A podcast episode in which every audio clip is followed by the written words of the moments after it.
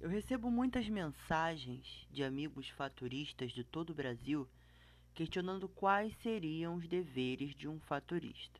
E a gente vai tentar falar um pouco sobre isso hoje.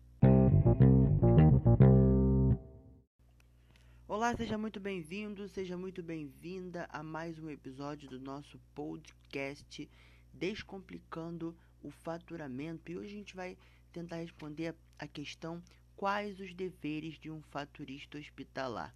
Em suma, a definição é bem simples: analisar os aspectos da conta médica, efetuar cobrança das mesmas aos convênios e SUS e recorrer possíveis glosas.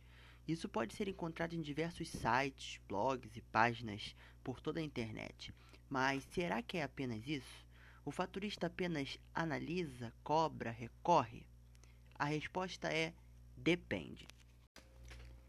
As atribuições de um faturista vão depender do tipo de empresa que ele trabalha, do porte da empresa, do grau do cargo que ele ocupa na empresa, do cargo que efetivamente está indicado em sua carteira de trabalho, de acordo com o empregador. Enfim, vai depender de uma série de fatores. Em consultórios e pequenas clínicas, por exemplo, é comum um profissional trabalhar na recepção, fazer o fechamento do faturamento, entregar as faturas, emitir notas fiscais e fazer o recurso de glosa. Em clínicas de médio e grande porte, é bem provável que o profissional faturista esteja envolvido apenas na rotina de faturamento, ou seja, pré-faturamento, faturamento e revisão de glosas.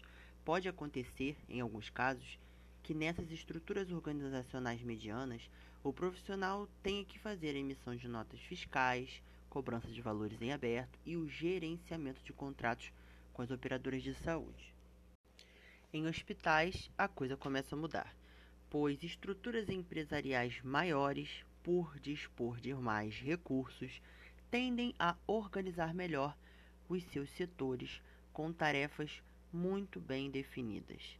Nessas estruturas maiores, é comum encontrar o pré-faturamento fazendo a análise inicial das contas, o faturamento efetuando a cobrança e envio dos lotes de faturamento, o setor financeiro emitindo as notas fiscais para pagamento, o setor de revisão de glosas efetuando recurso e o setor de contas a receber verificando as notas em aberto.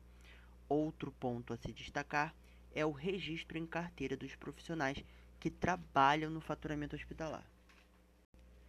Na classificação brasileira de ocupações existe o título faturista, que pertence à família de auxiliares de contabilidade. O registro em carteira com essa função é raro. O que eu mais encontro são profissionais com registro de auxiliar ou assistente administrativo trabalhando nos setores de faturamento, uma prática comum que é utilizada por grandes empresas, pois são cargos com pisos salariais menores. Resumindo, não existe um manual dizendo exatamente quais são os deveres de um faturista. O que existe é uma definição generalista que será adaptada para atender às demandas de cada instituição.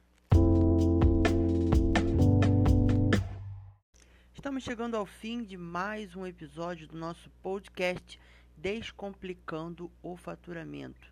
Agora é só você clicar em seguir para toda semana ficar por dentro das novidades. Toda semana um episódio novo para você. A gente se encontra aqui então na próxima quarta-feira. Até lá e vamos faturar!